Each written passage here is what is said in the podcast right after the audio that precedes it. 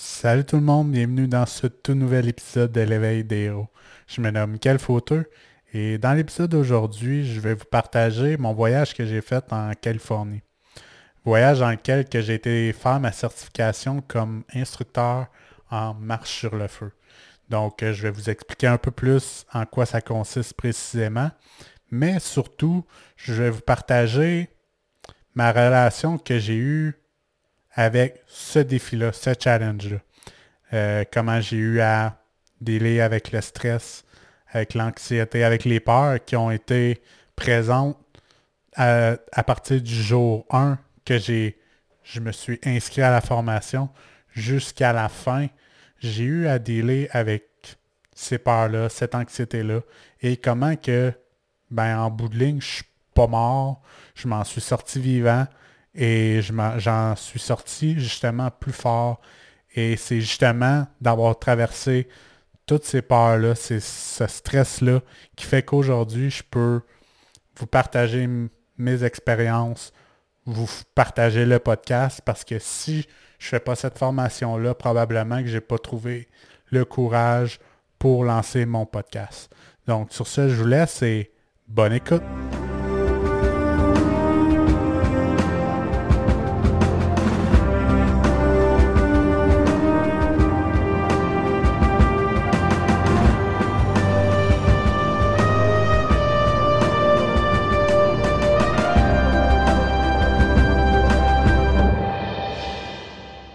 Savoir le pourquoi que j'ai décidé d'aller suivre euh, ma formation d'instructeur en marche sur le feu. Parce qu'il faut se le dire, aller suivre une formation en Californie, c'est quand même loin. Des, formations, on peut en suivre en ligne, en suivre euh, à une heure ou deux, ou même à côté de chez soi. Mais pour en arriver jusqu'à décider d'aller suivre une formation en Californie, de traverser un continent entier, il faut que ça résonne à l'intérieur de soi. Il faut que quelque chose de vraiment puissant nous pousse à avoir assez de motivation pour passer à l'action et s'inscrire. Et ça, ça commence il y a quelques années, en 2016. À cette époque-là, j'ai jamais fait de développement personnel de ma vie. Et j'ai fini par m'inscrire à une conférence. Conférence d'un gars qui allait m'emmener à marcher sur le feu. Et comme vous avez entendu dans l'épisode numéro 1, j'ai fait ça. J'ai marché sur du feu et ça a littéralement changé ma vie. Et c'est à ce moment-là que je savais que moi aussi, j'allais aller en Californie poursuivre ma formation. Mais à chaque année, quand je regardais sur le site Internet pour pouvoir aller suivre cette formation-là, je ne réussissais jamais à passer à l'action. J'avais l'impression que ce n'était pas réellement moi-même. J'avais l'impression que c'était trop farfelu, trop bohème pour moi pour passer à l'action et aller en Californie pour suivre cette formation-là. Finalement, je me suis inscrit au parcours des PNL et j'ai passé les trois années qui ont suivi à devenir coach en PNL, de suivre des formations dans le but de devenir coach en PNL. Et c'est à la suite de la certification, comme j'ai dit dans les épisodes précédents, que je me suis heurté un mur. Mais plus précisément, ça a été je sais pas qui je suis en tant que coach. Je sais pas où est ma place. Je sais pas comment je peux être réellement moi-même quand je coach des personnes. Et ça a pris un an que j'ai été un peu perdu. J'avais de la difficulté à prendre ma place, à m'afficher en tant que coach, à réellement dire je suis coach en PNL et de me le dire à moi-même. Et c'est justement après un an que j'ai commencé à remettre en doute le fait de est-ce que j'ai réellement ma place, est-ce que je suis mieux de laisser tomber, mais j'ai quand même mis beaucoup d'argent, beaucoup d'efforts, beaucoup de temps pour devenir coach et je ne sais toujours pas de quelle façon je vais contribuer. Et c'est une des raisons pour laquelle que dans l'épisode précédent que je disais que j'étais un peu perdu au milieu de l'océan, ben c'est un peu le pourquoi que je me suis retrouvé dans cet état-là.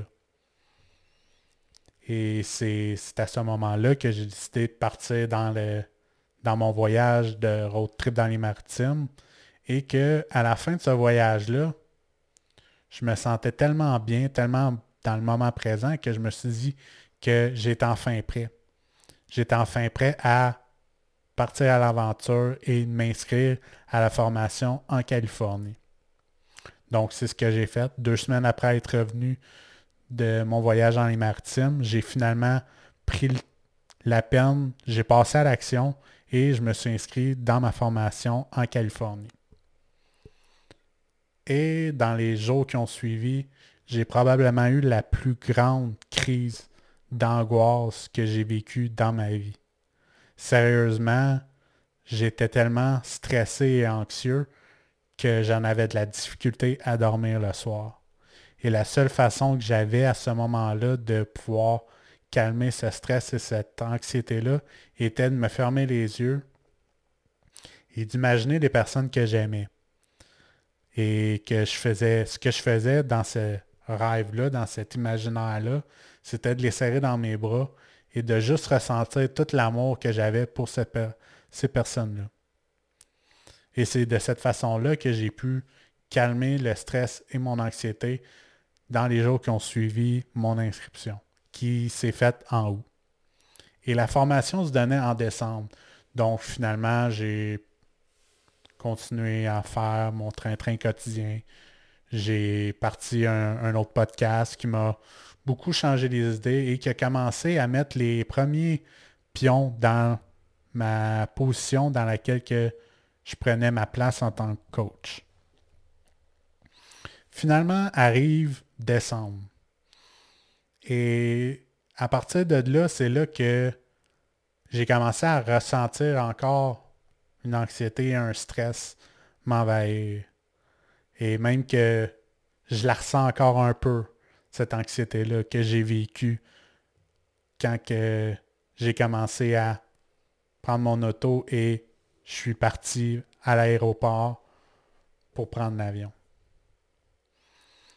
Et quand j'étais dans mon auto et que je me rendais à l'aéroport, je ne savais pas trop pourquoi j'avais une anxiété. Pourtant, ça faisait des années que je rêvais de suivre cette formation-là. Et après quelques minutes de réflexion, j'ai réalisé que ce qui me stressait, ce qui me rendait un peu anxieux, c'était l'excitation que je vivais, qui était une émotion qui me rendait anxieux. Je ne savais pas trop pourquoi, mais c'était comme j'avais de la difficulté à assimiler cette émotion-là. Mais à partir du moment que j'en ai pris conscience, j'ai pu calmer mon anxiété et juste vivre mon émotion qui, qui était là pour moi. Et finalement, ben, je prends l'avion. J'ai atterri en Californie. Et encore là, j'ai des up and down. Je vis de l'anxiété parce que je me demande réellement qu'est-ce qui va arriver là. Mon anglais va-t-il être assez bon? Euh, même que je dis mon anglais va-t-il être assez bon, mais j'en ai rêvé. J'ai rêvé que j'allais peut-être avoir de la difficulté, mais finalement, c'était pas si grave que ça. Et rendu à la formation, c'est là qu'on a commencé à faire des activités. Et avant chaque activité, c'était quand même des activités qui étaient challengeantes, dans lesquelles que on allait... C'était pas le type d'activité que j'étais habitué à vivre dans le développement personnel. C'était beaucoup des activités qui étaient quand même physiques, dans lesquelles on avait à sortir souvent une certaine agressivité, à sortir une certaine euh, powerful place de soi-même. Et je me souviens même, la, la première activité que j'ai faite, ça a été de casser une planche de bois avec ses mains. La première fois que je l'ai essayé, la personne qui nous donnait l'atelier me dit plus fort parce qu'on se pratiquait dans le vide avant de réellement casser la planche. Je me pratique une deuxième fois, elle me dit plus fort. Je me pratique une troisième fois, elle me dit encore plus fort. Puis finalement, à la quatrième fois que je me suis pratiqué dans le vide, j'ai finalement eu assez la, la, force pour pouvoir briser la planche. Donc, là, j'ai arrêté de le faire dans le vide et j'ai réellement cassé la planche avec mes mains, avec ma main euh, nue. Et je me rappelle à ce moment-là, j'ai comme eu une certaine peur parce que j'ai fait Ah, mais c'est parce que tout le monde vient de me voir dans cet état-là. Hey, ils viennent de tout me voir hyper agressif, hyper fâché, hyper ils vont tellement me, juger, c'est pas bon, c'est pas gentil de faire ça. Finalement, au contraire, ils ont tous été hyper heureux de me voir comme ça. Ils m'ont applaudi. Puis là, ça a commencé à jouer dans ma tête. Que finalement, ben, que je pouvais oser être un peu plus moi-même dans cet atelier-là, dans cette formation-là. Que je pouvais montrer des parties de moi-même que je n'étais pas habitué de montrer normalement. Et finalement, on a continué à faire certaines autres activités. On a cassé des flèches avec notre gorge. On la mettait, pour ceux qui nous écoutent, je la mettais juste dans le bas de la gorge. Je mettais l'autre bout de la, flèche sur le mur et j'avançais pour la casser. Et encore là, ça prenait une certaine puissance, cette, certaine conviction pour en arriver à pouvoir briser, atteindre notre objectif qui était de briser la flèche. Comme tantôt, c'était de briser la planche. Ça prenait une certaine conviction, un certain... J'y vais à 100%. Je me mets, je me dévoue corps et âme dans ce que j'ai envie d'accomplir. Et finalement, rendu au soir, on a fait ce pourquoi que j'étais parti en Californie, qui est de marcher sur le feu. Pour ceux qui ne savent pas, marcher sur le feu, c'est de faire un feu de camp, de prendre les braises, de les étendre sur le sol et de se mettre nu-pied et de commencer à marcher. Et à partir de là, ça a commencé à jouer dans ma tête pourquoi j'avais réellement peur? Parce qu'en bout de ligne, est-ce que je suis réellement en danger? Non. Je marche sur le feu. Je suis beaucoup plus puissant et fort que ce que je croyais. Qu'est-ce qui m'effrayait réellement? Et c'est à ce moment-là que j'ai réalisé ce que c'est réellement de marcher sur le feu. Marcher sur le feu, ça nous confronte à soi-même. On ne peut pas marcher sur le feu en se mentant à soi-même. On ne peut pas marcher sur le feu en étant une autre personne ou un personnage ou porter un masque. Marcher sur le feu, c'est probablement une des plus grandes vérités qui soit que j'ai vécues dans ma vie. Marcher sur le feu, ça nous enseigne la vérité qu'on a à apprendre au moment qu'on marche sur le feu, qu'on fait cette action-là. Autant qu'il y a quelques années, ce que j'avais besoin d'avoir comme vérité dans ma vie, c'était que je devais oser vivre. Je, devais oser tout court, que je devais avoir confiance en moi et libérer mon cœur et libérer mon énergie d'amour pour pouvoir aller vers ce que je voulais dans la vie, ce vers quoi mon cœur vibrait.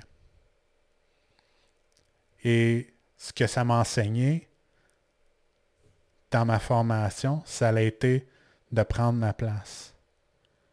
Que j'essayais de faire mes coachings comme je l'avais appris à l'école de coaching, mais à la limite, j'étais pas réellement moi-même.